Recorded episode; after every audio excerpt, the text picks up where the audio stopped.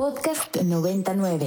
11 de la mañana con 8 minutos transmitiendo completamente en vivo desde la mítica casa Luis Buñuel, sede de la Academia Mexicana de Cine. Hoy es viernes 9 de septiembre del 2022.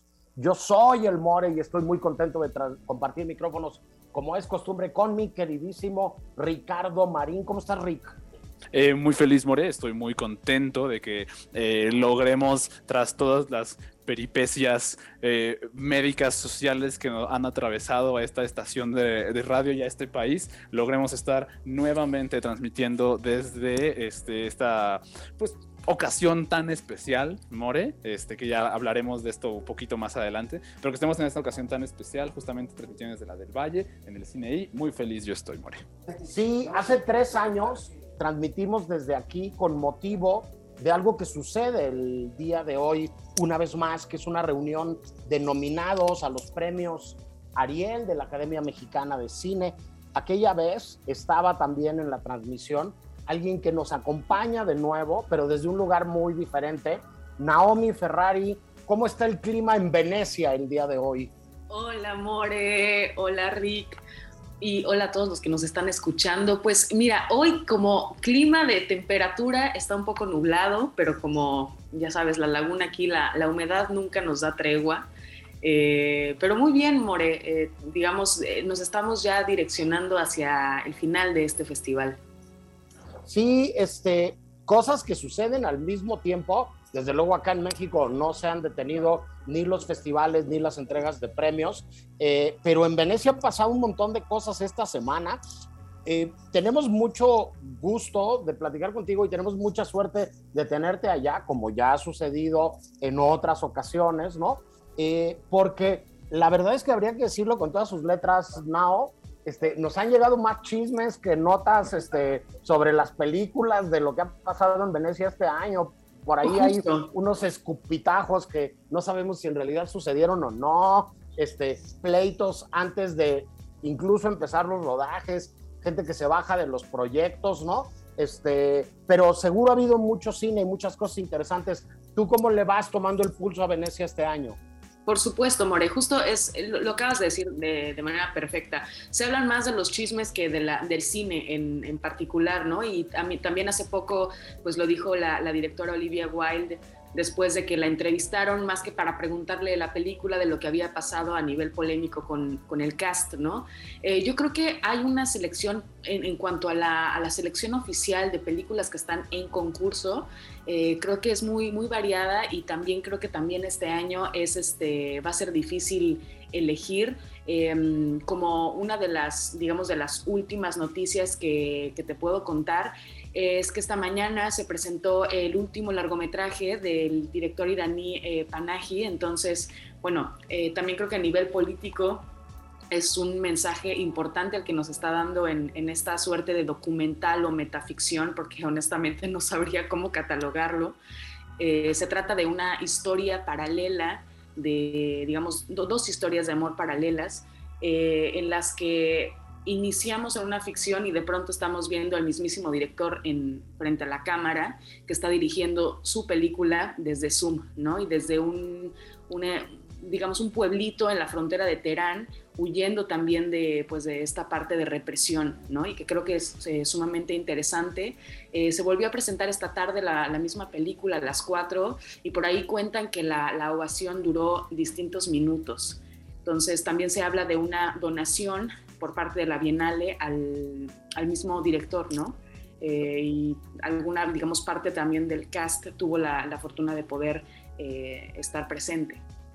Sí, este, este Panahi, Mohamed Rasulofrik y Baman Gobadi, tres nombres propios muy importantes del cine iraní de los últimos años, que además en las semanas recientes han sido motivo de, de otras polémicas que están vinculadas con esto, con una posición política, ideológica desde detrás de la Cámara. Digo, Rasulov y Panaji tienen años eh, viviendo en arresto domiciliario, con la prohibición, Rick, de hacer películas, de decir cosas, y ahora las nuevas tecnologías sirven incluso para eso que nos dices, ¿no, Nao? Para dirigir por Zoom. Pero estos son unos nombres propios, Ricardo, que, que tenemos hablando de ellos un rato, ¿no? Sí, definitivamente. Y también mencionar justo que, que todo esto es un poco en el contexto de la noticia que desafortunadamente ahora sí al director este Jafar Panahi sí le han confirmado una, una sentencia en prisión justamente, ¿no? Entonces, como que este régimen, digamos, continúa eh, y esta, digamos, por llamarlo de alguna forma, esta represión artística sigue siendo este, presente en la sociedad iraní y no solo eso, sino que también sigue dando excusas para que los cineastas continúen haciendo trabajos, que si hay algo que me fascina justo de los cineastas iraníes, no he visto, por supuesto, esta película que nos mencionaba Naomi, pero es que su protesta, la protesta casi siempre viene desde un lugar de extrema como naturalidad y extrema como cotidianeidad.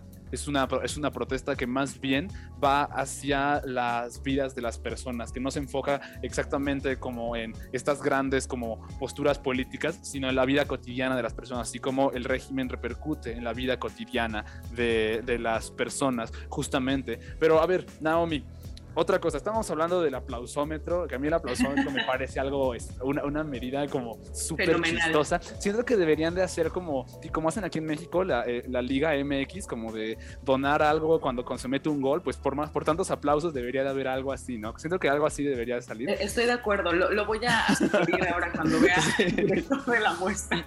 Y justo algo, una de las, uno de los aplausómetros más grandes que leí, bueno, leí de dos justamente. Leí el de The Sun, de Florian Seller, que es el director director de The Father, esta película con Anthony Hopkins y con Olivia Colman, pero esta película The Son es con, este, con Hugh Jackman. Jackman. Y, Laura Dern. Exacto, Hugh Jackman y Laura Dern. Y también leí de un aplausómetro muy grande que hubo para la película de Andrew Dominic, que es Blonde, ¿no? Con Ana de Armas. Sí, sí, así es, eh, Rick. Bueno, eh, no sé si vamos a tener mucho tiempo, pero te puedo decir que de digamos, de la segunda película de Blonde, yo iba sin muchas, o sea, no con, con, altas expectativas, pero sabía que era una película, digamos, que iba a significar posiblemente un blockbuster, sobre todo porque, porque se retrata la vida de, pues, de una estrella universal que es Marilyn Monroe y que por supuesto no es la primera vez que hacen una película acerca de este personaje. Eh, fue una sorpresa muy, muy grata. La película dura cerca de, de tres horas y, en cuanto, digamos, la crítica la, recibió con, con, gran aplauso y las salas estaban totalmente llenas. Em, creo que es una, digo, por supuesto hay que subrayar la interpretación de Ana de Armas, que es brutal, eh, pero es una película que creo que profundiza mucho en el personaje, o sea, es una película mucho de, de la intimidad de este ícono. Em, y sobre todo explora mucho la parte más humana y vulnerable ¿no? de, del personaje. Em, otra cosa que te puedo decir y que me encantó como, como decisión, digamos, eh, de dirección, es que prueba con distintos formatos. La, la, película es contada desde distintas viñetas y que normalmente pensamos en un personaje así de grande y la biografía lo más fácil, la salida más fácil es contarlo desde un orden cronológico, ¿no? Y creo que en este caso son distintas viñetas que experimentan con distintos formatos porque vemos blanco y negro, eh, color, eh, algunas, eh, digamos, experimentaciones con, con efectos y, mm, y, que nos cuenta también la parte más emocional de, de la parte, digamos, de, de, Marilyn Monroe, ¿no? Y de, de todo este ícono, de sus, tanto de los vicios o de los excesos, como de sus deseos también por querer ser una, una estrella eh, considerada de forma seria, ¿no? Entonces, eh, recordamos que esta, este, esta película está basada en el libro y bueno, vale muchísimo la pena. Libro de Joyce Carol Oates, ¿no? Si no me equivoco, es. un libro de, Joyce Carol Oates, justamente.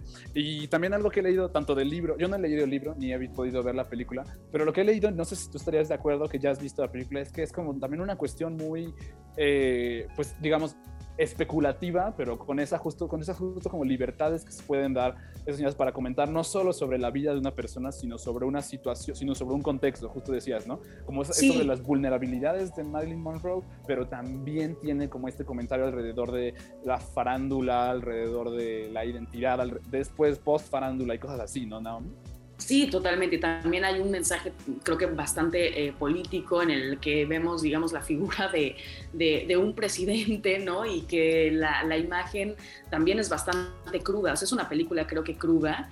Eh, y, y, normalmente, pues pensamos en este tipo de, de, biografías como si se trataran de libros de historia en donde se dice la verdad del personaje, ¿no? Eh, sobre, no creo sobre eso, el caso a mí, por ejemplo, me ha llamado mucho la atención y me ha gustado mucho ver a Ana de Armas llegar como Ana de Armas al festival, ¿no? Sí. Este, con el pelo oscuro, con este, su cuerpo, con su manera de expresarse, con una serie de reivindicaciones bien padres también, este, entre muchas declaraciones que ha dicho es, yo soy dueña de mi cuerpo, Marilyn no lo era en su momento, ¿no?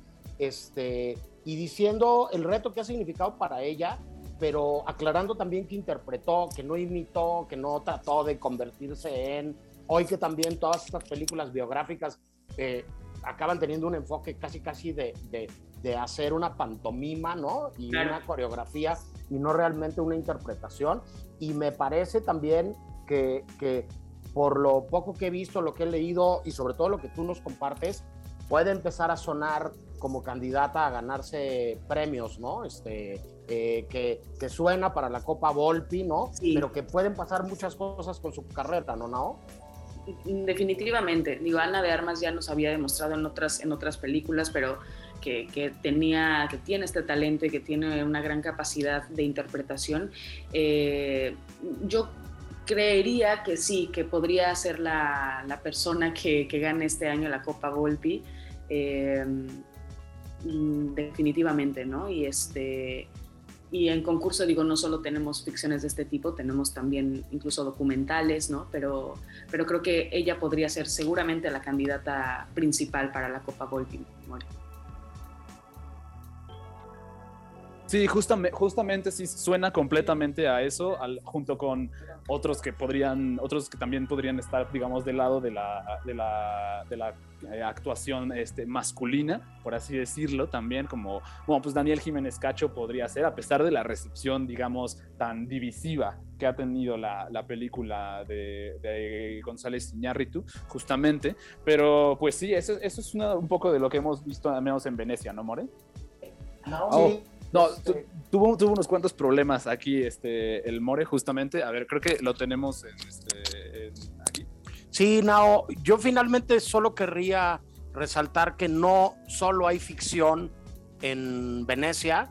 Este, yo leí por ahí este, que está presente un documental de un cineasta italiano que a mí me encanta, que es Francesco Rossi, sobre, sobre el Papa Francisco, pero tú viste otro documental muy interesante que platicábamos en la pre, este, sobre una figura pública y sobre una lucha alrededor de cómo se manejan determinados fármacos en, en, en la industria internacional, que creo que, que valdría la pena recordar que, que, en Venecia no están divididas las películas por ficciones o no ficciones, sino que están divididas por pasaron este, la criba y la selección para formar parte del concurso o no, y también hay documentales sonando fuerte en el Lido.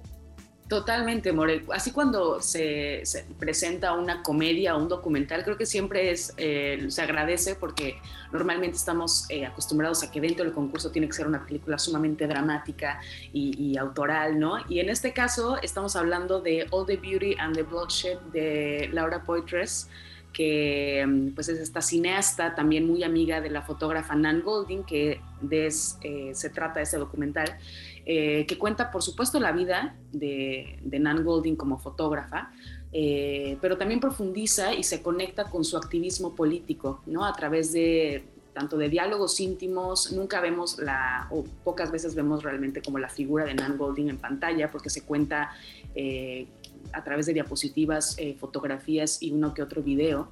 Eh, y sobre todo del, trabajo que hizo eh, durante los años 80, ¿no? Y de todos los excesos de, aquella época. Eh, recordar que es uno de sus trabajos más, eh, digamos, famosos, que se llama The Ballad of Sexual Dependency. retrata justo esa parte de los 80s, ¿no? Y mm, una de las cosas que expone en el documental es la batalla contra, contra mm, la familia multimillonaria de los Sackler y la responsabilidad que tuvieron ellos por las muertes eh, causadas por sobredosis, ¿no? Con, con este fármaco de oxicodona. Entonces creo que es una mezcla que, dicho así, suena raro, como que no tendría nada que ver, eh, pero es muy, muy interesante el viaje que, tomamos a través este, de este, documental, que además está dividido por los capítulos de vida, o como ella definiría, ¿no? Este, esta segmentación de Nan Golding. Sí, justamente eso. Eh, primero que nada, una de las una directora eh, espléndida que es Laura Poitras, ganadora del Oscar por Citizen Four, una historia de no ficción espectacular en los últimos 30 años que ha habido de cine documental. Y esto que mencionas es bien importante, Naomi. Creo que si a alguien le interesa saber todo de este tema y nos está escuchando en la Ciudad de México, pueden darse una vuelta al Museo Rufino Tamayo y pueden ver ahí una exposición de Nan Goldin que habla de exactamente estos mismos temas que tú estás mencionando, Naomi. es. Naomi, muchas gracias por darnos tu reporte desde Venecia. Este, te mandamos un fuerte abrazo y por lo pronto nosotros vamos con una canción. Nos vemos, Nao. Un abrazo muy fuerte y, y, ya nos cuentas luego quién se lleva el león de oro al agua. Seguro, seguro ya les tendré el chisme. Pues muy bien, por lo pronto nosotros abrimos con una canción de Aztec Cámara este programa, pero ahora vamos con algo de Cola Jet Set y esto es El amor mejora.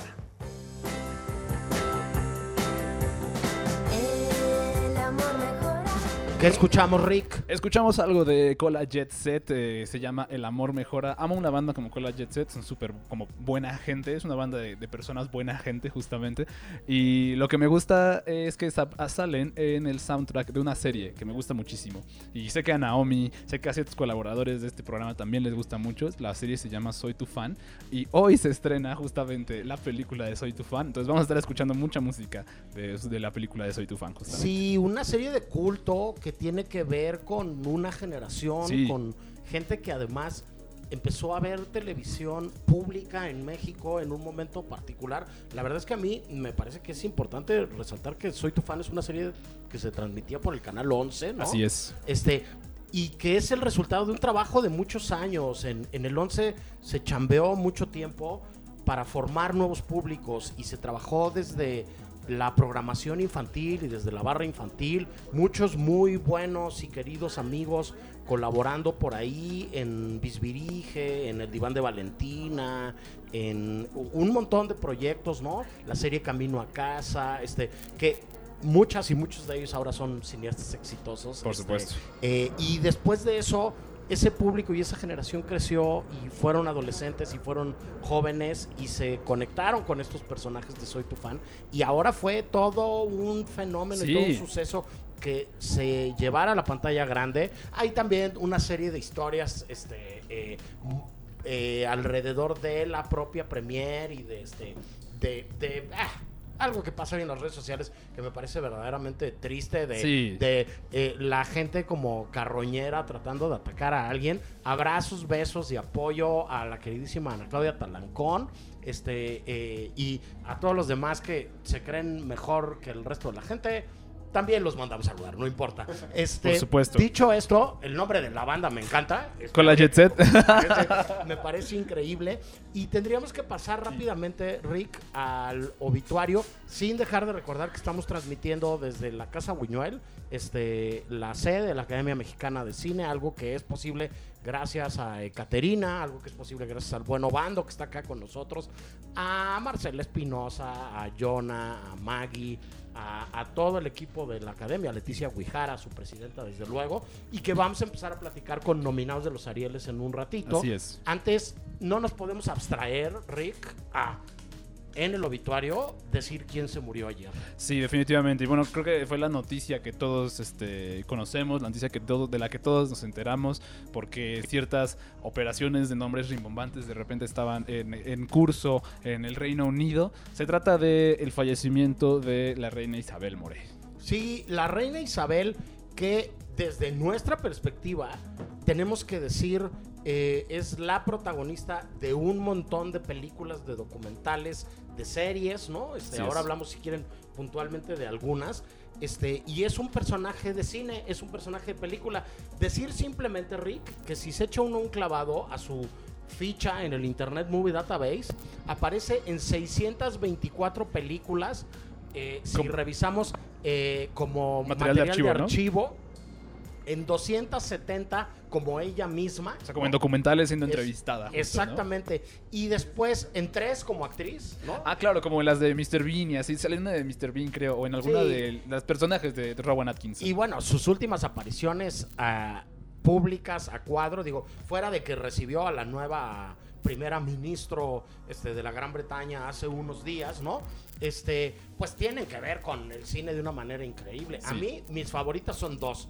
Su tomada de té con Paddington, que me parece lo máximo. Excelente. ¿no? Sí, Donde ella revela que lo que lleva en su bolsa es un sándwich de mermelada, ¿no? que me parece fantástico. Y luego la inauguración de los Juegos Olímpicos Sí. de Londres, en donde no era su doble, no era nadie a quien le pagaron por hacerlo. Ella misma filma una pequeña secuencia con, Con Daniel Craig en ¿no? personaje, Ni ni en personaje. Sí, que, que a mí de las cosas más tristes de la muerte de la reina Isabel eh, tiene que ver con que el 007 ya no va a estar al servicio de su majestad, Sí, este, sí. al menos en la redacción en inglés. Her Majesty Entonces, ya no ahora es. va a estar al servicio del rey. De Eh, His His Majesty. como que no es lo mismo para mí, ¿no? Nomás estuvo 70 años en el poder, este, Isabel, ¿no? Dios mío. Solamente 70. Este, decir que recientemente, Rick, muchas películas, pero especialmente yo destacaría, lo digo como fan y me encantan a mí este, eh, los culebrones históricos y estas producciones, en, en The Crown, que me Sí. parece un, un producto de una calidad espectacular. Una superproducción, ¿no? O sea, creo que fue de las, digamos, primeras como super mega producciones de Netflix. De hecho, Netflix hasta hacía como un poco promoción diciendo lo, holgado que fue el presupuesto, digamos, de, de esta, de esta película. Y creo que se notaba, ¿no? Porque justo lo, lo decían eso para hacerlo notar, hacerlo notar en los vestuarios, hacerlo notar en los sets, hacerlo notar en la recreación de la época. Todo eso creo era parte de esta promoción de la película, de, de la serie, perdón, de The Crown de Netflix. Y tú te quedas con esa. Yo la verdad me quedo con un retrato de una actriz de la cual soy ultra fan, que se llama Helen Mirren, en su papel como este, la reina, en la película La Reina, donde tiene que, donde la familia real reacciona ante el fallecimiento de Diana Spencer, Lady, Lady Di. Eh, esa, esa se me hace una interpretación espectacular, aparte de que pues pues lo hace una de las mejores actrices vivas, eh, creo yo, que es este Helen Mirren Morey. Sí, este, eh, Claire Foy a mí me gusta mucho. en Claro, The Crown, también. sí. eh, porque es además esta, esta Isabel II joven, ¿no? Que me parece que tiene, que tiene pues mucha ondita, ¿no? Sí, y me sí. parece que, que lo hace de, de una manera muy especial. Hoy en la mañana que anunciábamos que íbamos a hablar un poco de esto, este... La querida Jimena Apisdorf este, nos decía que había que hablar de la película de animación de, de los corgis, ¿no? Este, donde también sale la reina ahí de rebote.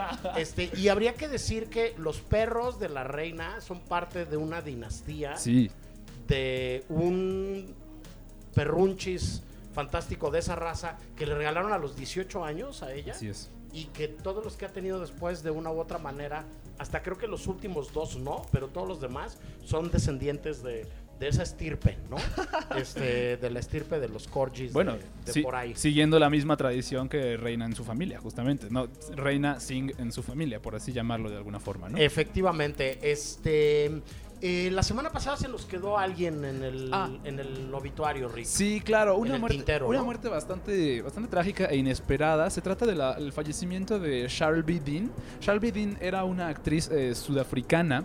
Quizá muchos la verdad no la conozcan. Yo la verdad no la conocía hasta este año justamente que se anunció como que era la, prota como la protagonista de la nueva película de Ruben Ostlund. Que la nueva película de Ruben Ostlund, Triangle of Sadness, fue la ganadora de la Palma de Oro en Cannes. Entonces ha estado haciendo definitivamente mucho ruido esta película.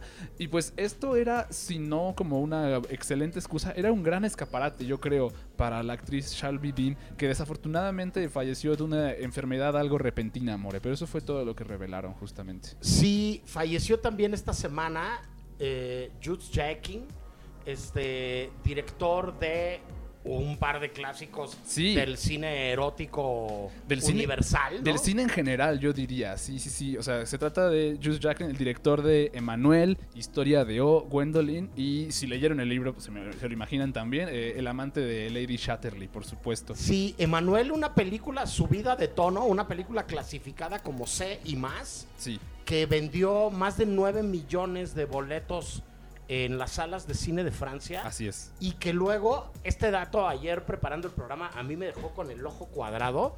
Estuvo 18 años en la cartelera en, en París. No manches. sí.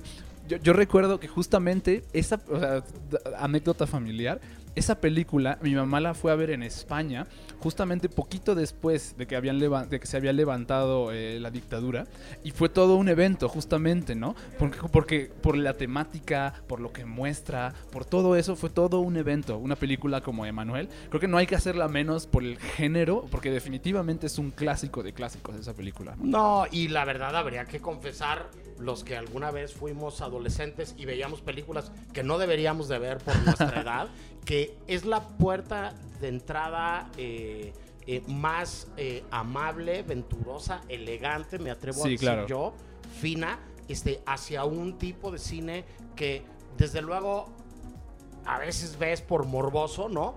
Pero que, que te desarrolla un gusto. O sea, Sí, sí, sí. Este, este asunto de, de- de ir creando la cinefilia de, de los nuevos ojos que se acercan a las películas, me parece que, al menos yo tengo que decirlo de manera muy, muy personal, este, con Emanuel y gracias a Josh Jackin, este, la verdad es que eh, habla de que el cine, eh, sea del género y con la aproximación que se nos ocurra, este, se puede dividir entre buenas y no tan buenas películas. Definitivamente, y Emanuel, creo yo, es una excelente película y un gran tastemaker, como tú decías, Morris. Correcto. Este, ¿por qué no vamos a escuchar algo de música, mi queridísimo Rick? Escuchemos algo de música entonces. Lo que sigue en este momento va a ser de VXX y la canción se llama VCR.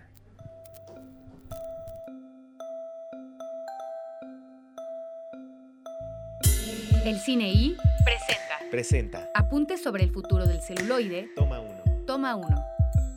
Tres cosas nos han salvado en esta pandemia. La comida, las historias y las medicinas. Guillermo del Toro. 90.9. Ibero 90.9. Ibero 90.9. Uy, a ese coche se lo llevó el agua. En temporada de lluvias hay que tomar precauciones. Nunca cruzar la corriente en una inundación. y prepararse por los deslaves y desbordamientos. Consulta los pronósticos del Servicio Meteorológico Nacional Ten una mochila de emergencia. Agua potable. Protege tus documentos. y hazle caso a las alertas de protección civil. Esta temporada de lluvias y ciclones, juntos nos protegemos mejor. La Conagua y el Servicio Meteorológico Nacional te informan por tu seguridad. Gobierno de México. Michoacán sabe a corundas, auchepos y gazpachos con queso cotija. Huele a historia y se ve como un paraíso terrenal. Tendremos la presencia del ballet de Amalia Hernández. Y platicaremos con Arturo Reyes Sandoval, director del Instituto Politécnico Nacional. La hora nacional, el sonido que nos hermana. Somos sus amigos Fernanda Tapia Y Sergio Bonilla. y los esperamos este domingo. Esta es una producción de RTC de la Secretaría de Gobernación. Gobierno de México. 90. 9. 9. Ibero. 90. 9. 9. Ibero 90.9. El Cine I presenta Presenta. Apuntes sobre el futuro del celuloide. Toma, Toma tres. Nos estamos dando cuenta de que este cambio va más allá de la manera de distribuir el cine. Está mutando la relación que las películas crean con el público. Paulo Sorrentino. Estamos de vuelta en el cine y transmitiendo completamente en vivo desde la Casa Buñuel, sede de la Academia Mexicana de Cine, de un- en una transmisión especial que tiene que ver con las nominaciones a los premios Ariel en su edición número 65 y ahora sí que como dicen por ahí a lo que te truje chencha, veníamos aquí a platicar con nominadas y ya tenemos a las dos primeras invitadas al programa del día de hoy. Este me da muchísimo gusto darle la bienvenida a Alejandra Camacho y Giselle Barrera, nominadas en la categoría de revelación actoral por Noche de Fuego. ¿Cómo están, chicas? Bienvenidas. Muchísimas gracias. No, gracias por venir Gracias a ustedes. eh, a platicar con nosotros. Este, lo primero que tendríamos que decirles es que admiramos profundamente su trabajo, que nos encantó la película y que nos encanta cómo ustedes son parte de un proyecto así de importante de, de Tatiana Hueso, de, de este, del equipo este, de Noche de Fuego. ¿Cómo llegan a la película? ¿Cómo, cómo es que ustedes se vuelven estas este, protagonistas, eh, parte del reparto de, de Noches de Fuego? Ah, yo, este, Sí. principalmente fue porque nos buscaron, así fueron a nuestras escuelas, nos buscaron, nos hicieron, este, castings, este, entre todos. Ya de ahí subimos a otro y a otro y en el de, en Querétaro estuvimos un buen tiempo haciendo casting y ahí, este, pues, y ahí nos eligieron. Yo fui la última en quedar el- en que me eligieran y pues ya. ¿Tú cómo llegaste a la película? igual, este, creo que como el, el patrón que llevaban era como de ir a las sec- secundarias, porque lo que quería Tatiana, lo que buscaba Tatiana era de que las, la- sus protagonistas este, fuera muy genuino, su, fuera muy genuino el papel. Entonces fueron a las secundarias y llegaron a la secundaria, la José María Desmarina, y ahí fue cuando hice mi primer, mi primer filtro de casting y después de ahí otro, otro, otro, hasta que llegamos hasta el final. ¿Dónde, ¿Dónde vivían ustedes? ¿Tú de dónde Yo eres? soy de Tolimán, de Tolimán, Querétaro. Y Ah, yo soy de Pinal de Amoles, mi municipio se llama Pinal de Amoles y mi comunidad se llama San Pedro el Viejo. y no se conocían antes. No. la película. Este, La menor idea ¿qué, qué ha significado este viaje? ¿Qué ha significado para ustedes convertirse en actrices? ¿Están nominadas para la Ariel? ¿Ya les cayó el 20 o no? No. no. De hecho, ni cuando nos dijeron de que habíamos quedado, pues como que no la asimila- asimilábamos de tan bien, porque pues ya como que nosotras así, ni siquiera, ni experiencia ni nada tenemos y que habíamos nosotras. Sí, o sea, nunca habían estado en un set de filmación o algo, nunca. ¿Y cómo, Nunca. cómo fue su experiencia tanto en el set, así como con las personas, como con la directora? ¿Cómo cómo se sintieron ustedes ahí en, en ese en ese ruedo, digamos? Bueno, con Tatiana fue un algo algo nuevo porque Tatiana es así como muy estricta, pero muy alivianada a la vez. O sea, dentro del set es como si el palo que está ahí lo quiere de 5 centímetros y de color blanco, el palo es de 5 centímetros, color blanco. Pero estando afuera ya es otra, es otro lío. O sea, Tatiana vacilaba, chismeaba con nosotros, chistes.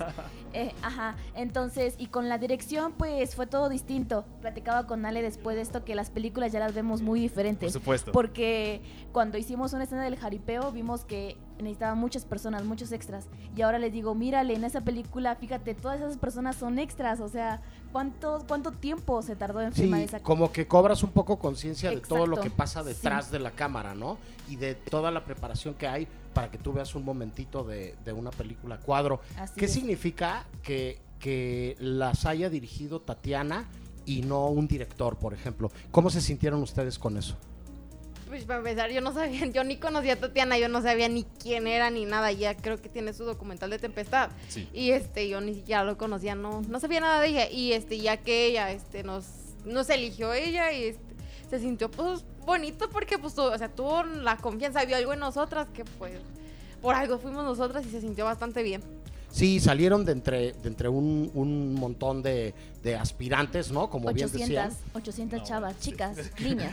Este, em, ¿cuál fue su reacción cuando vieron por primera vez la película? ¿Qué les pareció?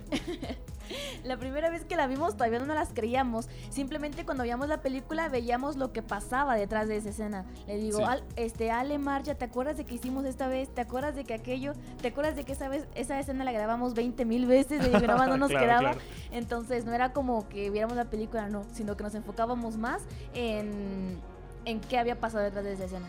Y ahora, este, ¿tú- tú- ustedes tuvieron el guion justamente? ¿Usted- ¿Leyeron todo el guion o les, daba, les iban dando como escena por escena o cómo era ese... ese nos ese- daban escena por escena en el momento, o sea, nada más que nos decían, tienen llamado mañana y así, y, este, Claro. y en el momento nos decían qué íbamos a decir y qué íbamos a hacer. Claro. Porque querían que fuera pues natural, ¿no? O sea, nosotros no somos actores y si fuéramos actores, pues todo sería como que, ah, sí, ya sé qué hacer. Pero era naturalmente lo que teníamos, teníamos que hacer, así que nosotros nunca lo leímos y as- nunca. No, Claro, no, no, reacciones viscerales. Así justo, es, ¿no? O sea, este, Tatiana es lo que buscaba, de hecho, que nuestras expresiones, nuestras hablas, que Tatiana nos daba como el, el estambre y nosotros tejíamos. Claro. Ella nos decía esto y así. Eso es algo que aprendimos de ella, de que ella nos decía, la, la flor es roja y tú tenías que este, hacer esa, esa frase tuya. Una frase de Gisela, una frase de Alejandra. Eso es lo que quería Tatiana. lo que buscó Han Tatiana. eh, viajado con la película, ¿no? Han estado en alguna proyección pública, han visto la reacción. ¿Cómo ha cambiado eso su vida? O sea, ¿cómo, cómo el cine les ha cambiado la manera de ver las cosas? Más allá de esto que decían de, pues, pues ya entienden las películas y todo lo que hay detrás de, un- de de una producción. ¿Cómo, ¿Cómo ha sido ese, digamos, eh, momento distinto de ahora con relación a lo que les pasaba antes? Pues, La verdad, el cambio sí fue bastante. Este, la gente, Drástico, la gente se emociona más que, bueno, en mi nosotros. caso, la gente Sí. se emociona de donde yo soy, de la sierra, este, se emociona más que uno. Se les da muchísimo gusto que tú estés, que tú hayas salido de ahí y que estés representando, ahora sí, estés representando a la sierra. Y este, les da demasiado gusto y te reciben muy bonito, te hablan muy lindo y te dan los mejores deseos. Sí, la, sí nos cambió bastante. Completamente. Por supuesto. Y ahora, eh, justo en esta cuestión de, como, digamos, representación, algo que se ha dicho mucho de la película es que justo es como un, un reflejo muy interesante, ¿no? Como de la realidad mexicana. Así para es. ustedes, ¿cómo lo perciben eso? Usted, para ustedes, ¿cómo fue que, que esta película justo retrata esa realidad mexicana? Bastante, bastante, porque principalmente somos mujeres. Claro. Entonces, de niña te preguntabas unas cosas y ahorita de grande que ya viste la película, que ya ves, ya ves el otro lado de la moneda, te quedas así como de chispas, soy mujer, ¿qué está pasando? ¿Qué va a pasar conmigo? Entonces, eso es lo que cambia. Pero ¿En tu también caso? hace cuatro años que, sí, hace que cuatro años que estuvimos este, empezando todo este proceso para que nos prepararon para hacerla. Sí nos, nos daban un pequeño contexto de lo que era, pero nosotros no entendíamos ni Nada. siquiera qué, o sea, estábamos Claro. muy chiquitas y no entendíamos muy bien, no asimilábamos bien todo, pero ahorita que ya estamos más grandes, ya este, más entendemos noción. más. Este, sí vemos que sí estaba fuerte todo en ese rato. O sea, lo que estábamos interpretando nosotros es lo que se está viviendo hoy en día y nosotros ni siquiera sabíamos qué hacíamos. Por supuesto. Sí, aquí nada más entre nosotros, solo nos están oyendo un montón de personas, ¿eh? pero bueno, este, la verdad, la verdad, la verdad, ¿se imaginaban que iba a pasar todo esto con Noche de Fuego? Nunca, nunca, nunca, nunca. La verdad, o sea, yo nunca, con decirle que nunca me imaginé que Noche de Fuego llegara a Netflix. O sea, y que las primeras semanas se mantuviera en el top 10 de los más vistos. O sea, nunca, nunca, nunca imaginé eso. Y que ahorita que hablo de la plataforma Netflix y veo nuestros nombres ahí, digo, ah, soy grande. Yo como que no, o sea, sí le doy importancia, obviamente, porque sí es de darle importancia, pero como que no es como que diga, ay, no, no me importa, pero sí como que es algo, me quedo muy, muy, no sé. Intrigada esa, esa ¿Les, sensación. ¿Les gustó hacer la película? ¿Les gusta Sí. el cine? ¿Se quieren seguir así En, ese camino. Yo decía que no, pero todos me dicen que sí, que yo les diga que no sé si nada más me digan por decirme, pero que sí me ven algo que ahí, así que creo que sí les voy a hacer caso y Sí, sí. sí, sí, hazles caso, yo también. sí, es un hecho. No, Este, yo tal vez no me, no me, no a la actuación de, de lleno, pero sí agarrarlo como un hobby. De hecho, ahorita estoy estudiando una licenciatura. Bueno, estoy, empecé mi primer semestre de universidad. Estoy estudiando criminología y criminalística. Entonces, este, sí. este, pero tal vez una que otra película, un proyecto nuevo que llegue con un papel pequeño o algo para pasarlo, qué bien. Sí, o Bien recibido. directoras, o productoras. El cine es grande, o, el cine es este, enorme. Documentalistas, No. ¿no? Este, o, o, o- o lo que quieran. A- mí me queda claro que, que podrían hacer, si son tan buenas como para actuar, podrían hacer lo que les dé la gana, la verdad. Este, pues muchísimas gracias por platicar con nosotros. Este, muchas felicidades. Este, yo no sé si ya se pusieron de acuerdo cómo van a celebrar su premio, ¿no? Este, cuando se lo, Cuando se lo ganen. A las dos juntas, ¿no? Porque creo que igual y, este, tienen muchas posibilidades y una va a invitar a la otra si se gana el premio o no.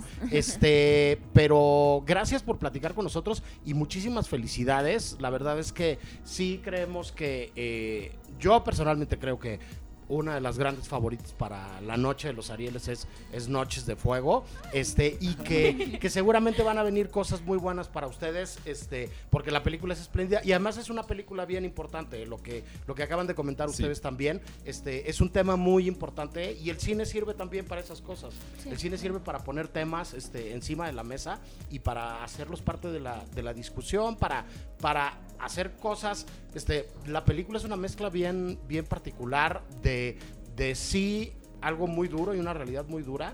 Pero también de momentos increíbles, ¿no? O sea, la relación que hay en esta amistad, de leerse la sí. mente, ¿no? De, de, de ser súper cercanas, ¿no? Este, de, de algunos momentos que yo creo que son hasta poéticos, ¿no? Toda, el- Sí, sí, sí. to- toda la comunidad buscando señal, ¿no? En, en- en la montaña, ¿no? O sea, Y de hecho, eso sí. sí. pasaba, ¿eh? O sea, eh, allá en Neblinas estábamos en la punta de un cerro y teníamos que andar así con el teléfono. el teléfono aquí, así aquí arriba. hay una red de señal. Sí, no este, llámenme soñador o, o- o, este iluso, pero yo veía como luciérnagas volando en lugar de ver gente con las pantallas de los, de los, de los celulares buscando estas cosas. Muchas gracias por platicar con Por nosotros, nada, chicos. gracias. No, Este, gracias a ustedes. eh, vamos eh, con una rola, mi queridísimo Rick. Sí, sí, sí. Y regresamos a otra conversación. Estamos transmitiendo desde la Casa Buñuel, la sede de la Academia Mexicana de Cine, con motivo del Día de los Nominados a la edición 63 de los Ariel. ¿Qué estamos escuchando, Rick? Escuchamos a una banda que a mí me gusta mucho, que este que se llama Single. Eh, la canción se llama Llévame a dormir. Es una es parte de un como movimiento en general que, se, que salió en España, que es de pop básicamente, pero los personajes rebeldes le llamaban Tonti Pop. Tiene que ver con lo que acabamos de escuchar de Cola Jet Set hace rato. También Single es parte de la banda sonora de Soy tu fan y pues nada, justo lo- la ponemos porque estamos bastante emocionados por ese Sí, estreno. y las buenas películas tienen unas bandas sonoras increíbles. Eh, le damos la bienvenida a los micrófonos de Ibero 90.9 y del Cine I a Jorge Molina, productor de Cosas Imposibles. ¿Cómo estás, Jorge? Hola, muy bien, gracias. Gracias a ti por platicar con nosotros. Este, yo ya había cotorreado en algún momento también con Luis Albores, colega tuyo, Sí, sobre sí. dos números musicales increíbles que hay en Cosas Imposibles. Este, unos homenajes además a dos grandes de la canción mexicana, ¿no? Este, El Lujo de México y Angélica María, ¿no? María. Y hay dos números musicales, insisto, me parecen deliciosos, ¿no? Este, este, Verónica Toussaint, este, es. canta esta rola de Angélica María. ¿Cómo, este, de muchas cosas te queremos preguntar, pero ¿cómo se les ocurrió o la mente eh, loca de Ernesto o de dónde salieron esos dos números musicales en medio de esta película? Yo creo que básicamente sí es la mente de Ernesto. la mente de Ernesto que mete estos homenajes eh, a Verónica cantando como Angélica María, que es un momento pues relax, ¿no? Totalmente surrealista fuera en- dentro de la película. Y, y sí, creo que es un momento que le da un relajamiento y un momento muy especial dentro de la peli. Pero es totalmente Ernesto.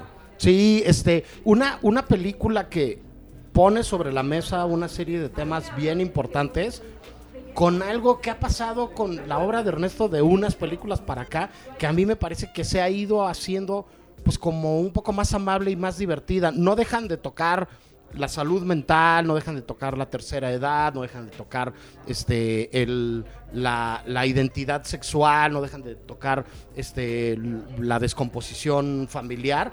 Pero, pero creo que además es un híbrido bien particular la película porque te quedas con, con un sabor de boca bastante amable también, ¿no?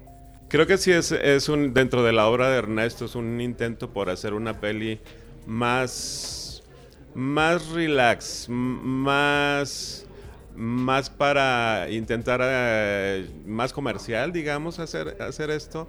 Eh, una comedia más, más, mucho más relajada, pero sin dejar de tener la identidad de Ernesto, que es todos los temas que tocas, ¿no?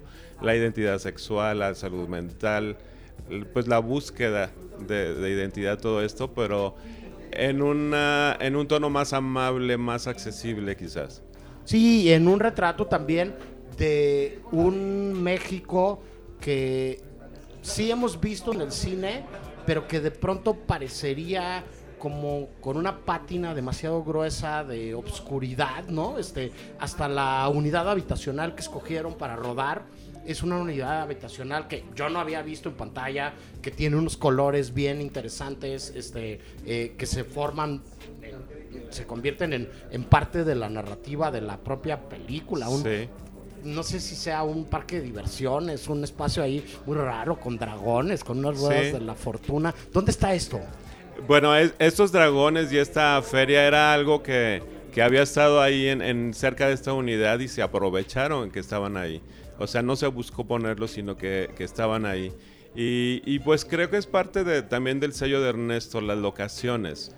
Desde su primer largo, eh, Párpados Azules, él buscó que, que sí fuera la Ciudad de México, pero no, no las mismas locaciones, sino buscar otro, otro tipo de, lugares. Y, bueno, esta, esta, este lugar es un lugar bien especial donde la gente se involucró mucho en la producción, ahí aparecen de extras y todo, y es parte de, creo que del sello de Ernesto, de, de que su lugar, las locaciones forman parte de la película. Eh, Justamente en, estos términos, para ti, en cuestiones de, de producción, en cuestiones de esta relación, digamos, que claramente ya tienes con Ernesto, este, ¿cómo este...